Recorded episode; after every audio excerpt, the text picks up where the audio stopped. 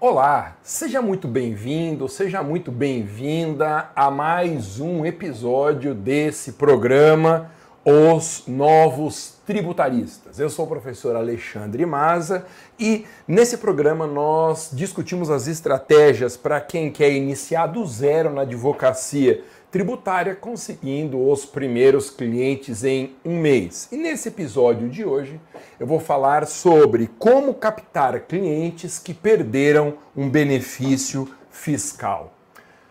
Muito bem, entre muitas oportunidades que existem para quem quer iniciar na advocacia em direito tributário, começando do zero, uma das mais importantes é essa defender contribuintes contra a retirada de benefícios fiscais. Muito bem, que oportunidade é essa? Um benefício fiscal é a mesma coisa que um benefício tributário. Fiscal e tributário significam exatamente a mesma coisa. Então, nós chamamos de benefício fiscal todo tipo de favor legal, guarde essa expressão, favor legal que é uma vantagem atribuída pela legislação a um contribuinte. São muitos os tipos de favores legais no direito tributário brasileiro, como, por exemplo, a isenção, o parcelamento, a anistia, a remissão, a moratória. A imunidade também é um favor, mas não é um favor legal, é um favor constitucional. A imunidade é um benefício que tem assento na própria Constituição Federal. Eu vou deixar as imunidades de lado porque imunidades não podem ser revogadas. As imunidades estão estabelecidas na Constituição, mas elas não podem ser retiradas nem por emenda constitucional. Então, resumindo, esta oportunidade de negócio para quem quer iniciar do zero na advocacia tributária consiste em defender contribuintes contra a retirada, a revogação, a cassação de benefícios que foram dados pelo legislador, mas que por alguma razão foram ilegalmente suprimidos. E é importante você guardar isso. Da mesma forma como o legislador ele pode dar um benefício, ele pode atribuir um favor legal, o legislador pode também retirar esse benefício, que nós chamamos genericamente de revogação. Então, o mesmo legislador que dá o benefício, ele pode revogar essa isenção, essa moratória, essa remissão, essa anistia, só que existem regras para essa revogação. E é a observância dessas regras que será a nossa tese em favor desse cliente. Uma primeira pergunta importante é, ô mas afinal de contas, por que que essa é uma oportunidade de ouro para quem quer começar do zero e atender os primeiros clientes em um mês, iniciando na advocacia tributária? Essa oportunidade da revogação ilegal de benefícios é boa, em primeiro lugar, por conta do momento de crise econômica que nós vivemos todo contribuinte que é favorecido por um benefício legal e tem esse benefício legal retirado, ele de alguma forma, quando nós conseguimos devolver esse benefício, esse contribuinte ele está se favorecendo por um dinheiro que ele deixa de pagar, por um recurso que deixa de ser entregue pelo contribuinte ao fisco. Ou seja, em momento de crise econômica, você restituir um benefício ao contribuinte é sempre algo muito positivo. Segunda vantagem importante: quando você consegue anular a revogação de um benefício, você está gerando um aumento de receita para esse contribuinte. Por quê? Porque existem duas formas básicas do fisco aumentar a receita dele, fisco, obtendo mais recursos tributários. Ou o aumento de receita do fisco se dá pela criação e majoração de tributo, ou se dá pela retirada de benefícios. Então eu posso tanto criar um tributo novo, isso vai gerar um aumento de receita, como também pegar alguém que não pague esse tributo e determinar que essa pessoa volte a pagar. Então perceba que os dois caminhos naturais pelos quais o fisco pode aumentar a receita de por meio da arrecadação de tributos é criar ou majorar tributos e por outro lado, reduzir benefícios. Só que se você reparar bem, a criação e a majoração de tributos são para o fisco muito piores. Por quê? Porque ninguém mais aguenta no Brasil tanto tributo. Então, não é algo politicamente aceitável hoje que seja criado um novo tributo, é muito difícil que seja majorado também, há um custo político muito grande na criação majoração de tributo. Curiosamente, na retirada de benefícios fiscais, já não há um desgaste político representativo. Então é muito mais fácil para o poder público revogar uma isenção, uma moratória, uma anistia, do que ir lá e simplesmente criar ou majorar um tributo. Então esse é um caminho que, neste momento atual de crise, tem sido frequentemente trilhado pelos poderes públicos. Você retira, retira benefícios, mas sem observar as regras exigidas pelo sistema para que essa revogação aconteça. Bom, para que você visualize exemplos de benefícios fiscais e depois a gente entenda como eles podem ou não ser revogados, vamos pensar aqui na isenção. A isenção sempre é o favor legal mais fácil da gente identificar, porque é aquele que faz parte do nosso dia a dia. Outros benefícios nem tanto. Mas o que é isenção? A isenção é um favor legal que afasta o dever do contribuinte pagar um tributo. Então, para a gente trabalhar com exemplos aqui muito conhecidos. Você sabe que existe, em primeiro lugar, por exemplo, uma isenção do imposto de renda para pessoas que ganham ali até uma certa faixa de remuneração, algo em torno de R$ 1.500 a R$ 2.000 por mês. Isso é uma isenção. Quem ganha até esse valor não paga nada de imposto de renda. Mas por que, que não paga? A pessoa não paga porque há uma isenção. A lei do imposto de renda diz: eu só começo a exigir esse imposto se alguém ultrapassar essa primeira faixa de arrecadação. Isso é uma isenção. Essa isenção pode ser retirada? Claro, desde que haja uma lei revogando a criação dessa isenção. Um outro exemplo muito conhecido também é a isenção de IPTU para pessoas da melhor idade. Você sabe que isso virou um consenso no Brasil, né? Pessoas que têm mais, normalmente de 65 anos, mas em alguns municípios até mais de 60 anos e possuem um imóvel urbano e que seja o seu único imóvel urbano, elas não pagam IPTU. O proprietário de um imóvel proprietário este que tenha mais de 60 ou 65 anos, dependendo do município, não paga IPTU. Por quê? Porque é uma isenção. Os municípios têm favorecido contribuintes, contribuintes que se encaixam nessa faixa acima de 60 ou 65 anos, fazendo com que eles não tenham que pagar o imposto. É uma forma de você aliviar a condição de alguém que provavelmente já está aposentado e como a aposentadoria no Brasil tem sempre um valor muito baixo, é um jeito de você melhorar a qualidade de vida, isso é uma isenção. Na minha cidade, por exemplo, em Guarulhos, existe essa isenção para proprietários acima de 65 anos, não pagam IPTU. Essa isenção, esse benefício pode ser retirado? Claro, basta aprovar uma lei no município de Guarulhos revogando a lei que deu esse benefício.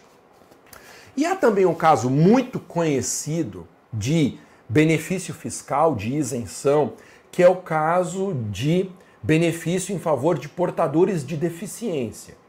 Você deve saber que quando um portador de deficiência compra um veículo até uma certa faixa de potência, esse veículo sai mais barato para o portador de deficiência.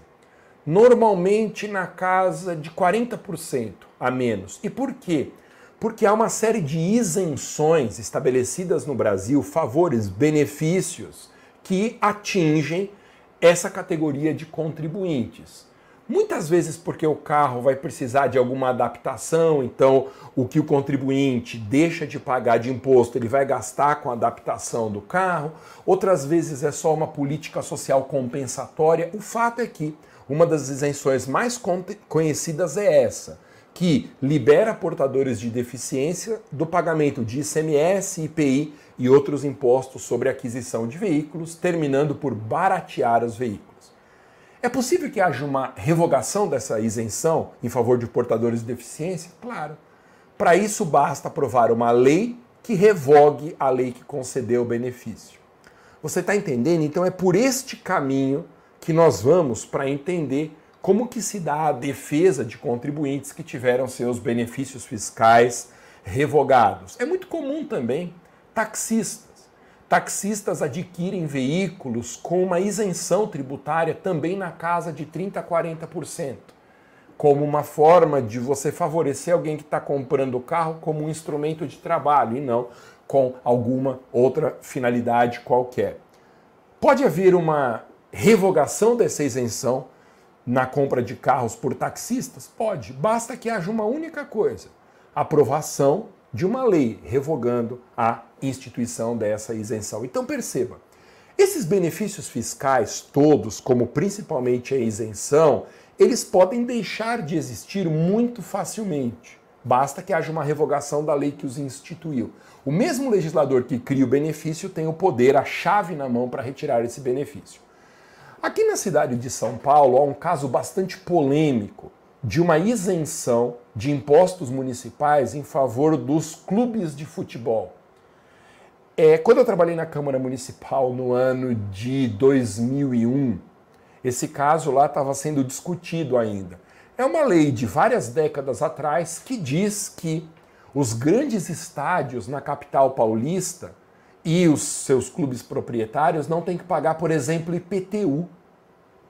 Então você imagina, o estádio espetacular do meu time, que nem quero falar de futebol, mas o Murumbi, que é o estádio do meu tricolor aqui em São Paulo, não paga um real de IPTU.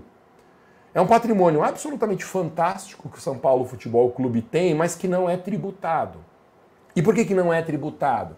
Não é tributado porque há uma lei de cerca de 40 anos atrás dizendo que os clubes de futebol não não pagam IPTU, eles são isentos de IPTU. A mesma coisa acontece com o Palmeiras no Allianz Parque, a mesma coisa acontece com o estádio do Corinthians lá em Itaquera, Portuguesa, o Juventus, outros times daqui da capital não pagam IPTU sobre as suas propriedades. Essa é uma isenção muito polêmica. Eu sempre fui pela revogação dessa isenção, porque não vejo uma razão sequer para que a cidade deixe de arrecadar IPTU sobre patrimônios espetaculares como esses. Eu posso falar, por exemplo, do meu time. O meu time, São Paulo Futebol Clube, é um time muito rico, com um patrimônio fantástico e teria que pagar IPTU mesmo. IPTU à custa dos sócios, à custa de nós torcedores. A cidade precisa do imposto sobre esses, é, essas arenas esportivas. Agora, o legislador deu uma isenção. Ele aprovou uma lei dizendo que os clubes de futebol na capital paulista não pagam IPTU sobre os seus estádios. O legislador que deu essa isenção, ele pode retirar? Claro, a qualquer momento. Basta ele aprovar uma lei que revoga aquela lei que concedeu a isenção do imposto. Bom, falando em revogação de benefícios fiscais como uma oportunidade para quem quer iniciar na advocacia tributária, vai uma dica legal aqui. Existem basicamente três formas pelas quais um contribuinte pode per perder um benefício fiscal. Então, três formas pelas quais um benefício fiscal deixará de existir em relação ao nosso cliente. É aí que nós vamos questionar essa retirada. Em primeiro lugar, um benefício fiscal deixa de existir se ele foi criado por prazo determinado. Nós chamamos isso de extinção por termo final do benefício tributário. Então, imagine um caso bastante frequente.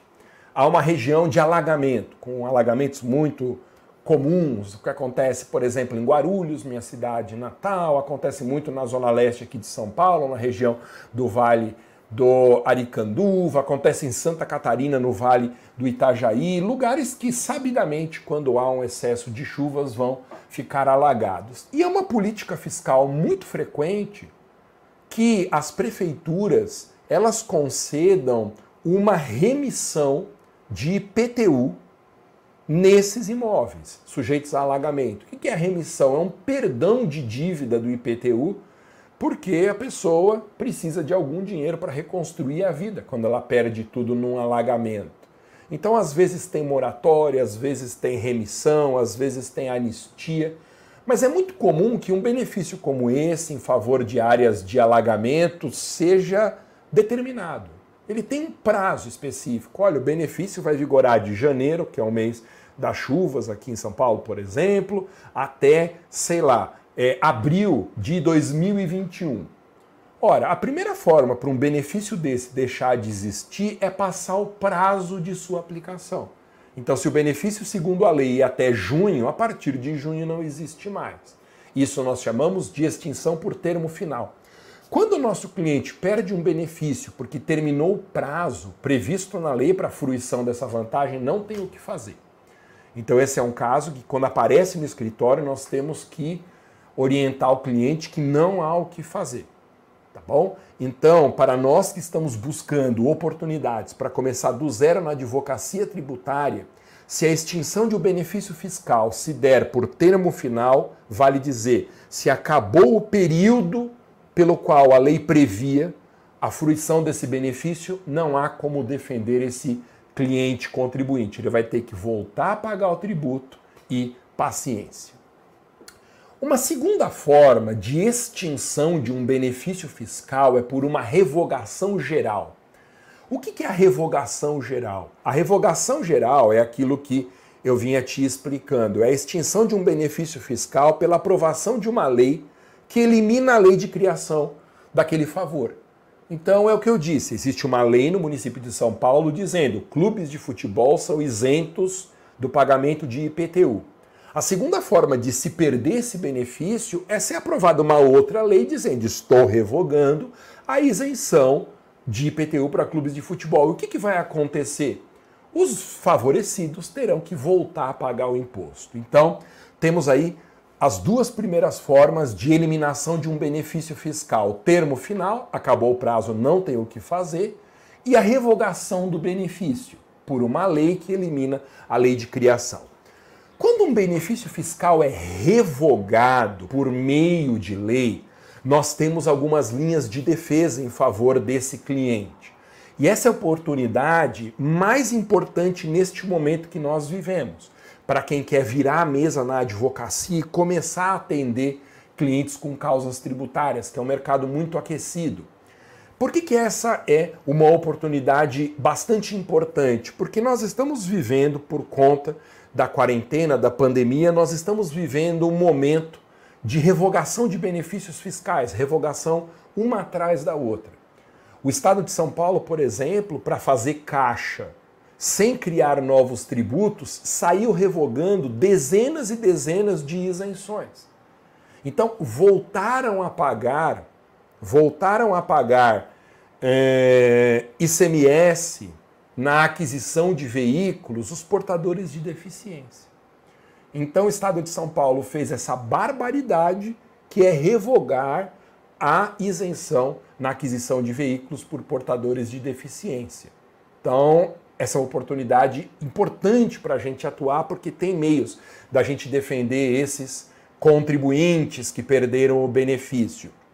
O mesmo Estado de São Paulo voltou a cobrar ICMS sobre uma gama de medicamentos que eram beneficiados por uma isenção. Tudo em medidas tomadas aí nas últimas semanas. É o tal do pacote fiscal do Estado de São Paulo. Ô Maza, mas me diga uma coisa.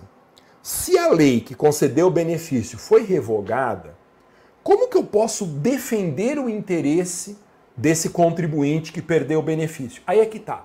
Nós temos que fazer uma checagem sobre a regularidade da revogação do benefício.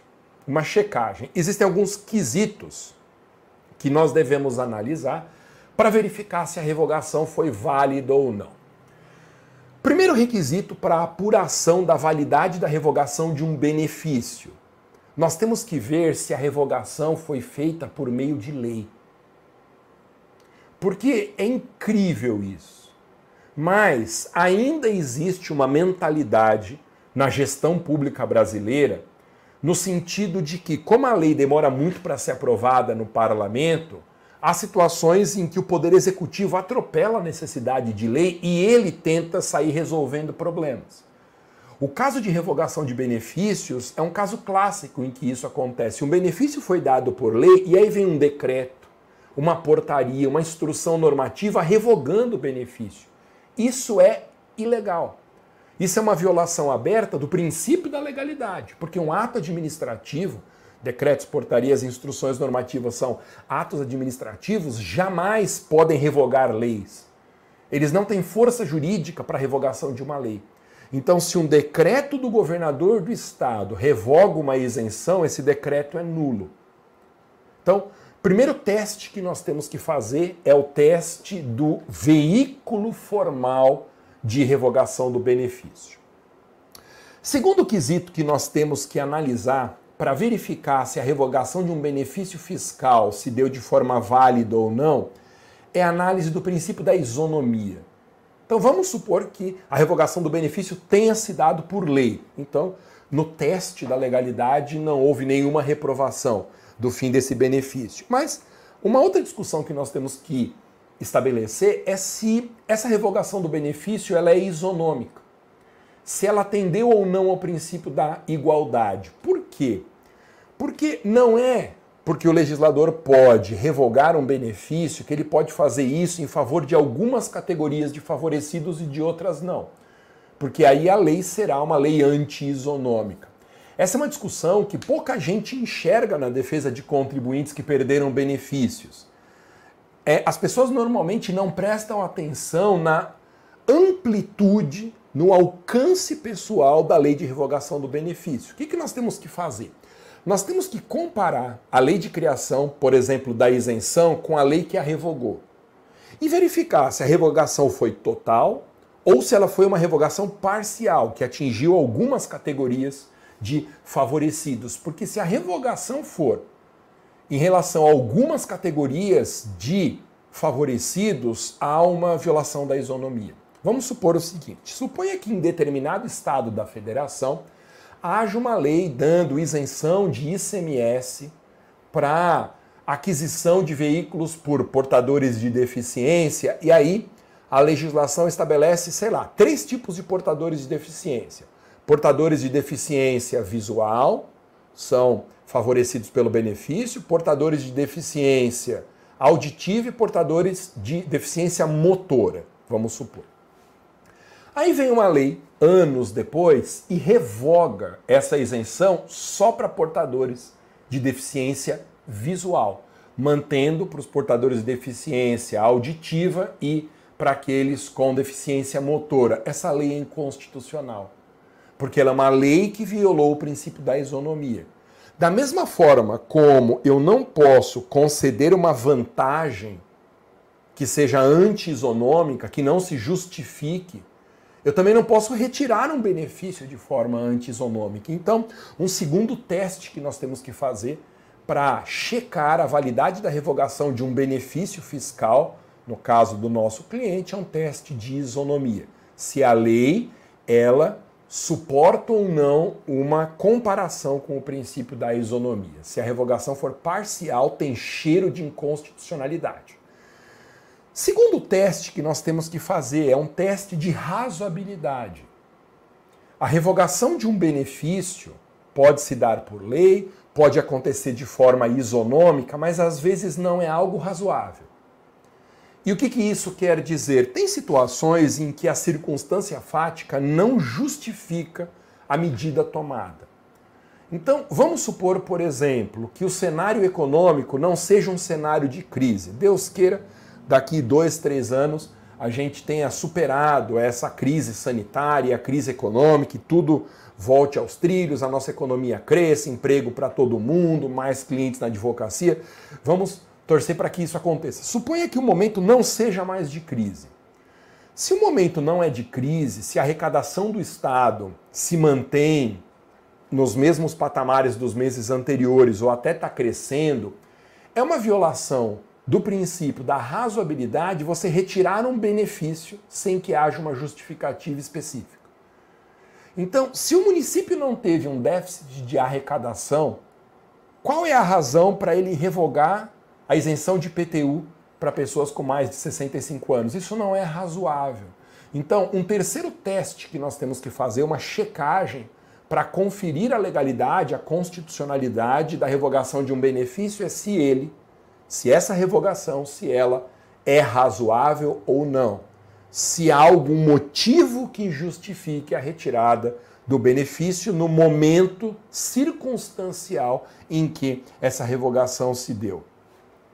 E principalmente, um quarto teste que nós temos que fazer para verificar se a revogação de um benefício fiscal se deu de forma válida ou não, que é um teste de anterioridade.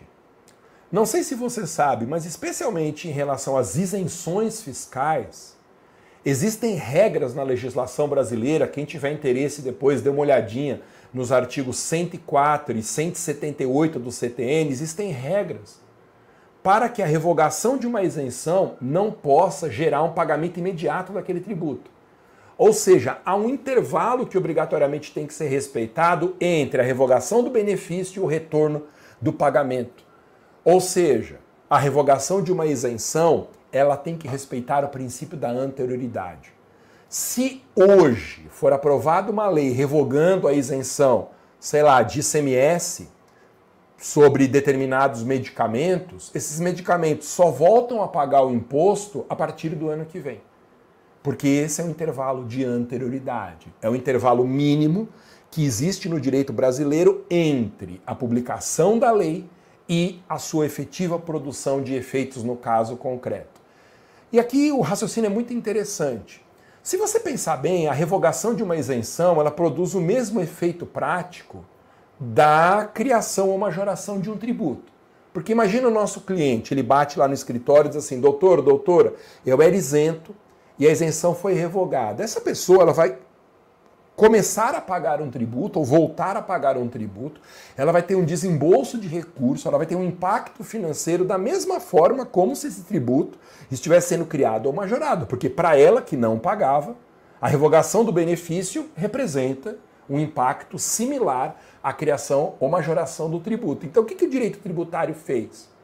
Como os efeitos concretos da revogação de uma isenção equivalem à majoração e criação de um tributo, o direito tributário aplicou a mesma regra de anterioridade. Foi um raciocínio meio matemático. Se a criação majoração de tributo não pode gerar uma exigência naquele mesmo ano, naquele mesmo exercício, a revogação de isenção também não. Tá bom? Então, esse é um teste muito importante que nós precisamos saber ou fazer para verificar se a revogação do benefício se deu de forma válida. Houve o respeito à anterioridade ou não houve? Detalhe importante. Eu comentei com você que existem muitos tipos de benefícios fiscais, de favores que a lei dá beneficiando contribuintes. Existem isenções, moratórias, anistias, parcelamentos, remissões, tem um monte, um monte.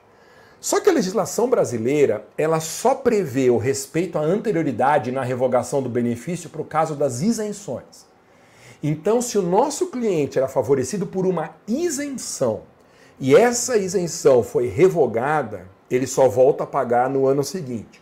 Mas se houver uma revogação de moratória, de anistia, de remissão de outros favores, aí não precisa respeitar a anterioridade, porque não existe regra específica sobre isso no nosso ordenamento. Bom, outra coisa interessante para a gente saber: nós vimos que existem três formas de retirada de um benefício no direito tributário brasileiro.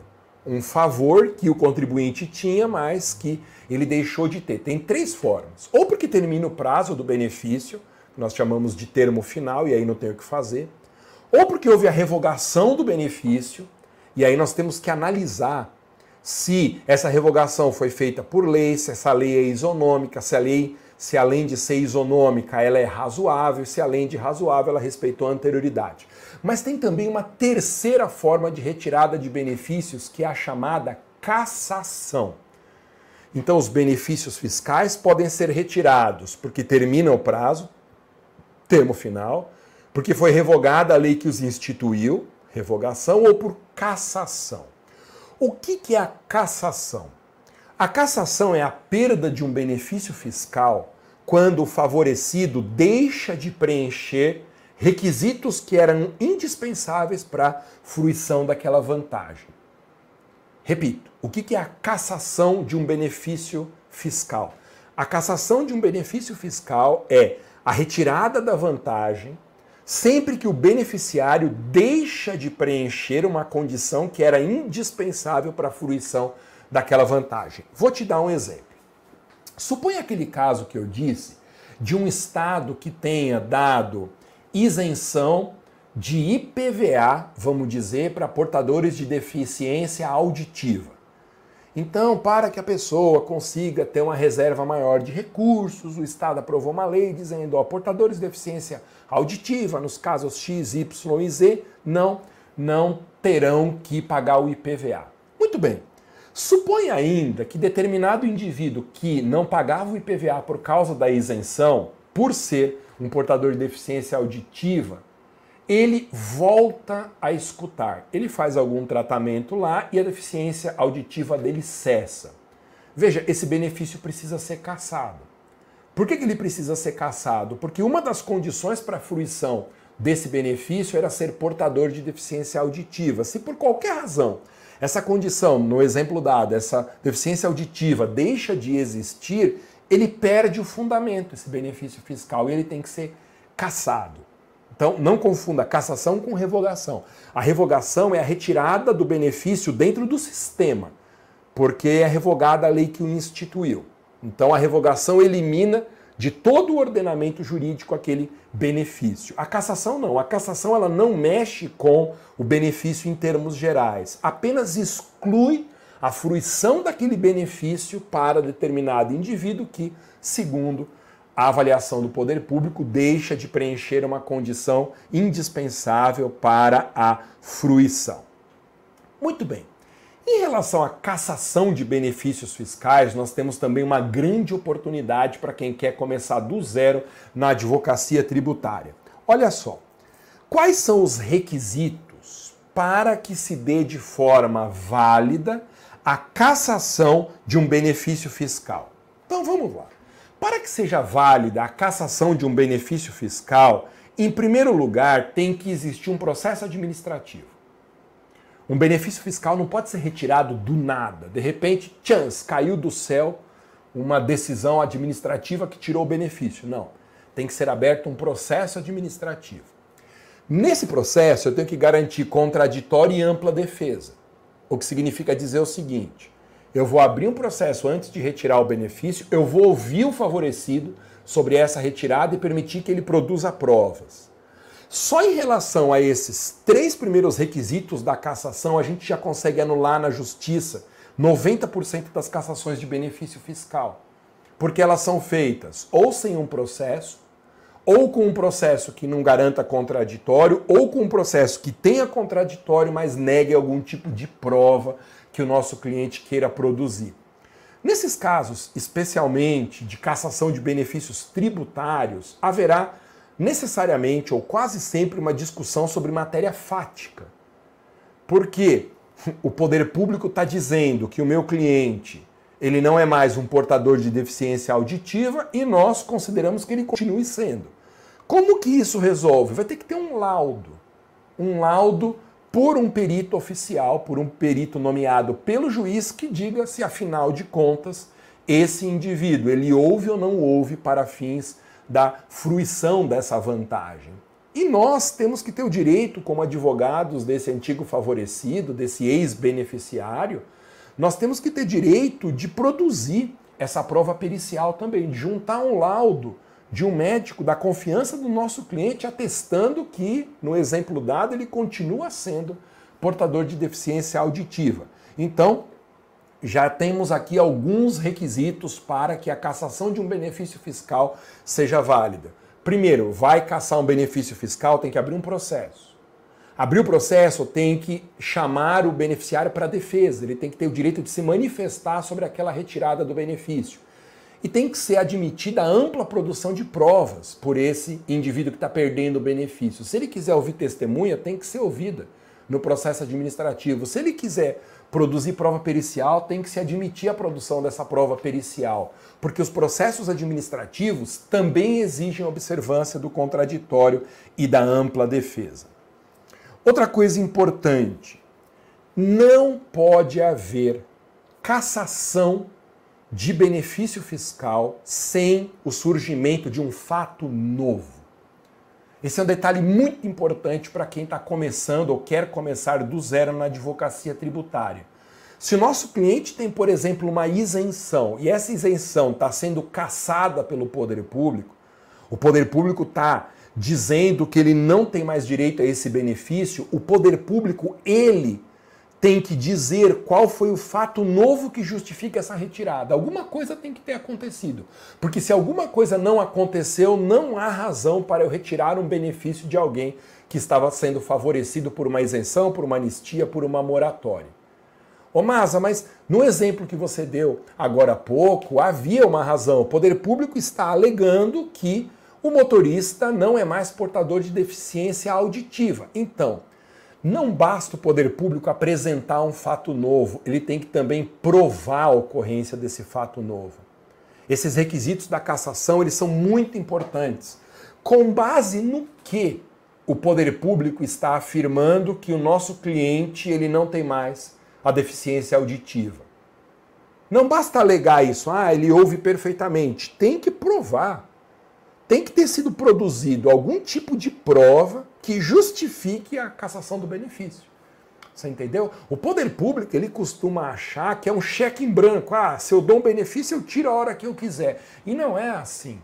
Tem que respeitar um processo administrativo que garanta contraditório, ampla defesa, tem que o poder público apresentar um fato que justifique a decisão e comprovar a ocorrência desse fato.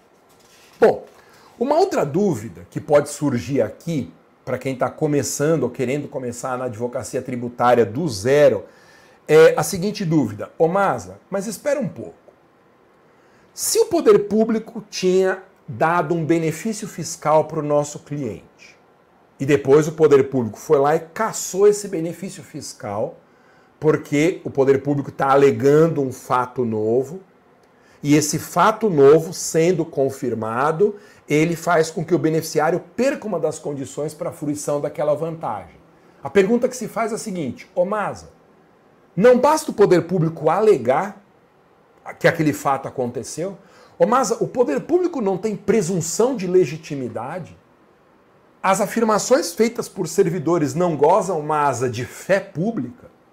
O que quer dizer o seguinte, Masa, não basta o poder público dizer que surgiu o fato novo, e a presunção de legitimidade, a presunção de legalidade dessa afirmação, a boa-fé do servidor que está dizendo isso, ô Masa, já não é suficiente para a retirada do benefício?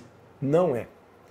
Existe uma compreensão equivocada ou uma incompreensão sobre a presunção de legitimidade nas decisões tomadas pelo fisco.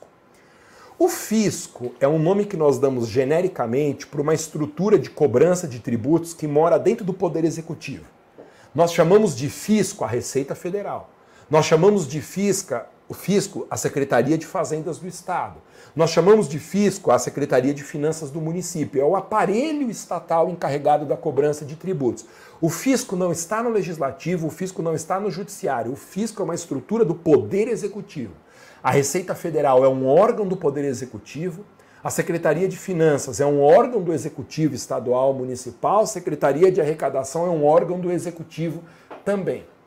Mas não é porque o fisco é uma autoridade pública que qualquer coisa que ele alegar tem presunção de legitimidade. As pessoas têm uma compreensão equivocada. Elas acham que qualquer alegação que o Estado fizer, e que no nosso caso aqui defendendo contribuintes, que o fisco fizer é protegida pela presunção de legitimidade e inverte o ônus da prova. Um monte de gente acha isso aí. Na né? a alegação do fisco inverte o ônus da prova e passa a ser o contribuinte que tem o ônus de provar que ele continua preenchendo o requisito que dava direito ao benefício. Está certo esse raciocínio? Não está. E por que, que não está? E aqui eu fico muito seguro para falar sobre esse assunto, porque a presunção de legitimidade é um assunto que não é de tributário é de direito administrativo. que é uma das outras disciplinas que eu ensino. Lembra que a gente fala aqui da advocacia em favor de servidores públicos, que é uma outra frente que nós temos aqui nos nossos encontros, e a advocacia tributária. A advocacia tributária é o direito tributário, o direito material tributário. A advocacia em favor de servidor é o direito administrativo, são as minhas duas áreas de capacitação. E no direito administrativo, a presunção de legitimidade que inverte o ônus da prova, toda alegação que o poder público faz se presume verdadeira, de, até que o interessado prove o contrário, a presunção de legitimidade só existe até o momento em que ela é questionada. Esse, esse é um ensinamento precioso do professor Celso Antônio Bandeira de Mello. O professor Celso Antônio, meu orientador no mestrado e no doutorado, a maior autoridade em direito administrativo no Brasil e na América Latina, ele ensina isso. Ele diz: olha, a presunção de legitimidade das manifestações da administração, ela só existe até o momento em que essa manifestação, essa decisão, esse ato for questionado.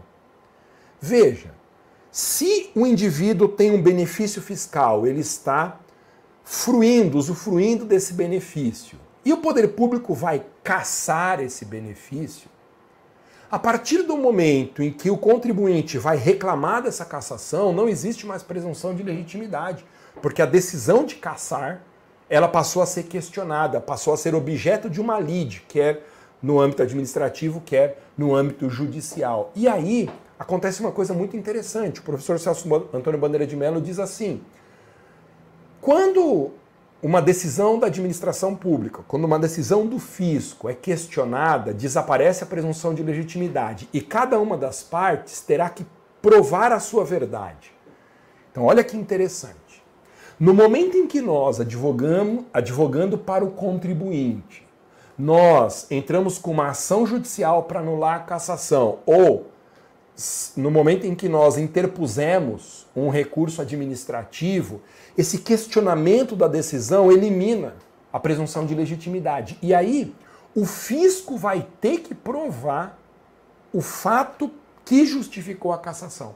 Então veja que interessante. O fisco vai ter que provar na via administrativa ou na via judicial que o meu cliente deixou de ser um portador de deficiência auditiva. Você entendeu? Então, não existe a inversão do ônus da prova. E aí volta a regra básica do direito processual.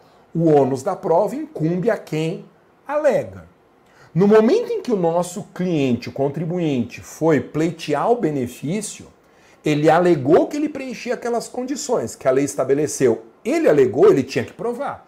No momento de concessão do benefício para o nosso cliente, se ele é um portador de deficiência auditiva, com certeza ele apresentou um laudo. Então, eu estou dizendo que eu sou portador de deficiência auditiva, eu tenho que provar isso. O ônus da prova incumbe a quem alega. Se o poder público está dizendo que eu não sou mais portador de deficiência auditivo e ele está querendo caçar o benefício, ele tem que provar que eu deixei de ser. Ele tem que provar a verdade dele.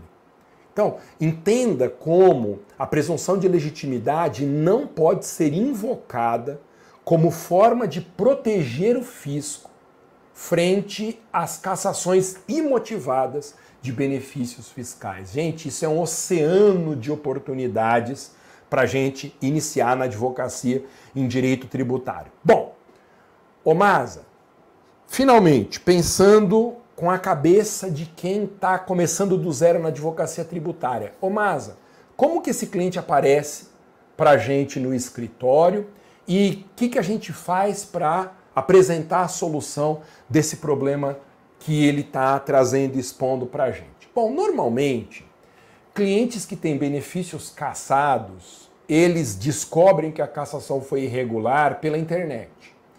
Então é o que nós chamamos de prospecção ativa. Nós temos que informar para os potenciais clientes que a cassação ela tem requisitos que normalmente não foram cumpridos. E aí o cliente nos procura, utilizando as estratégias de prospecção ativa que eu sempre venho comentando aqui. Respeitadas as regras da OAB, a gente impulsiona conteúdo informativo, o cliente lê aquele potencial cliente, lê aquele conteúdo informativo e vem nos procurar porque aquilo esclarece uma dúvida que ele tinha ou então mostra uma coisa que mesmo que ele não soubesse, ele passa a entender como um direito que ele tem. Então, Basicamente, essa oportunidade chega por meio de prospecção ativa. Pode acontecer do cliente nos procurar. Então, prospecção ativa é aquela em que eu vou buscar o cliente. Eu apresentei a informação, ele viu lá no final do post informativo que a gente impulsiona o meu contato por e-mail, por WhatsApp, tá? Mas fui eu que fui atrás do cliente. Ele apenas respondeu a uma publicação informativa minha. Mas pode acontecer também de a gente receber esses clientes por indicação. Então a gente já conseguiu uma tutela antecipada, uma liminar em favor de um cliente desse caso, e ele vai indicando para amigos: olha, eu consegui nesse caso, o advogado é fulano de tal. Então nós temos tanto prospecção ativa como prospecção passiva nessa causa aqui. E aí, qual é o meio que nós podemos utilizar para resolver o problema desse cliente? Lembra?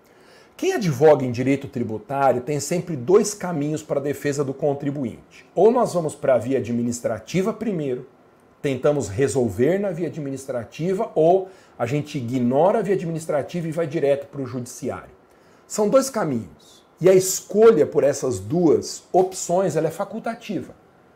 Facultativa para nós, advogados. O que quer dizer o seguinte: se eu tenho uma decisão que caça um benefício, do contribuinte, eu, como advogado dele, posso ou interpor primeiro um recurso administrativo, tentando reverter essa cassação perante o próprio fisco, ou eu ignoro a fase administrativa e vou direto para a justiça. Num caso de cassação de benefício é, tributário, eu tenho recomendado ir direto para o judiciário.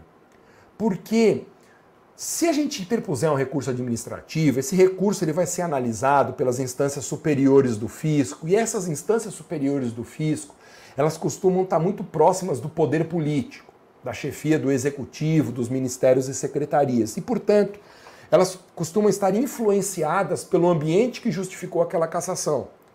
Então, se é um momento de crise econômica, em que o governo está retirando um monte de benefícios fiscais, os tribunais superiores do fisco, eles estão compreendendo esse momento em que o poder público ele quer aumentar a arrecadação por meio da retirada de benefícios. Então, como o recurso administrativo é analisado no mesmo ambiente em que a cassação foi feita, nas próprias instâncias do fisco, neste caso específico, eu não vejo muito como um recurso administrativo dar certo. Então, a minha sugestão é ir direto para o judiciário.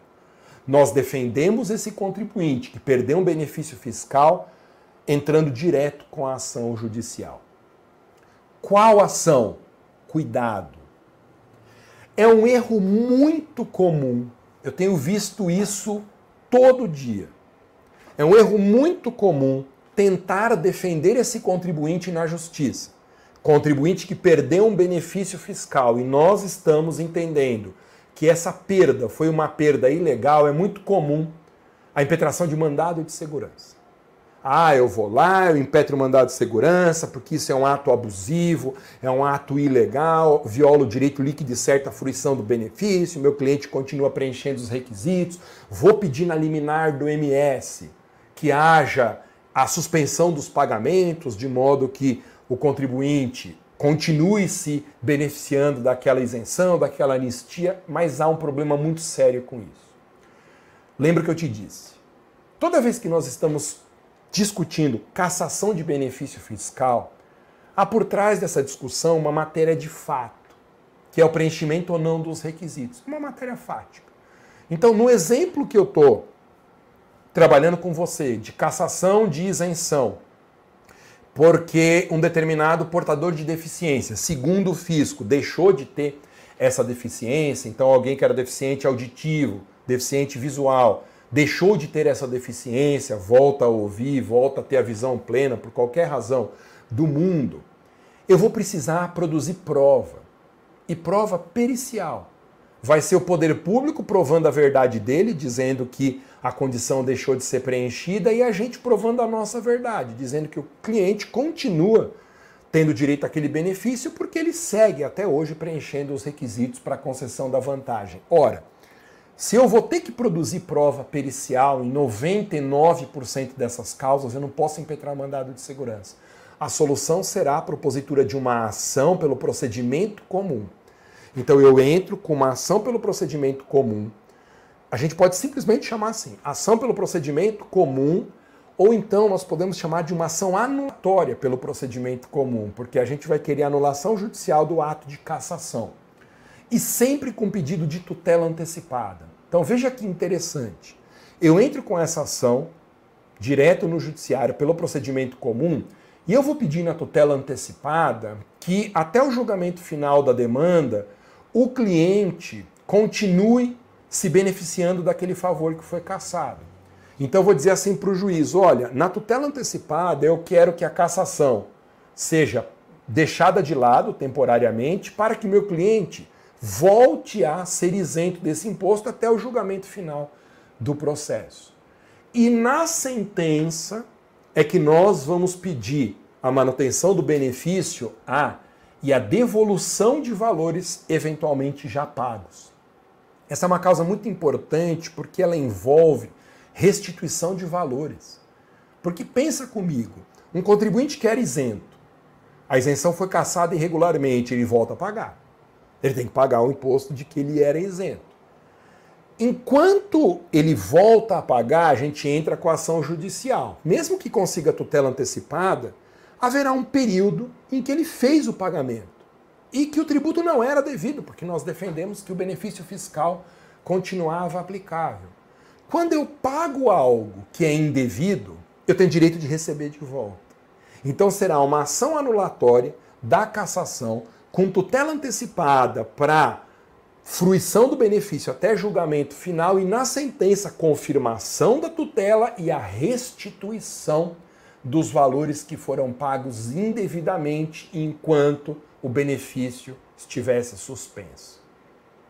Entendeu? Então, essa é uma das mais importantes oportunidades atuais para quem quer começar do zero na advocacia tributária defender contribuintes que perderam ilegalmente benefícios fiscais.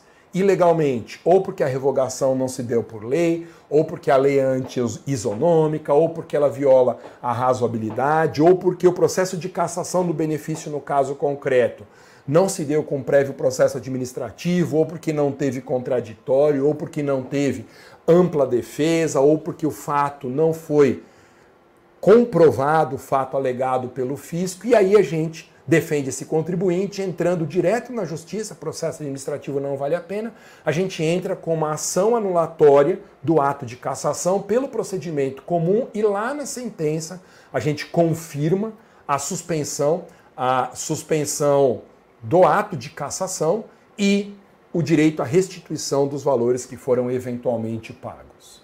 Então, esse é o nosso programa Novos Tributaristas, em que nós discutimos as melhores estratégias para quem quer iniciar na advocacia tributária, começando do zero e conseguindo pelo menos um cliente no prazo de um mês. Legal? É isso. Até a próxima.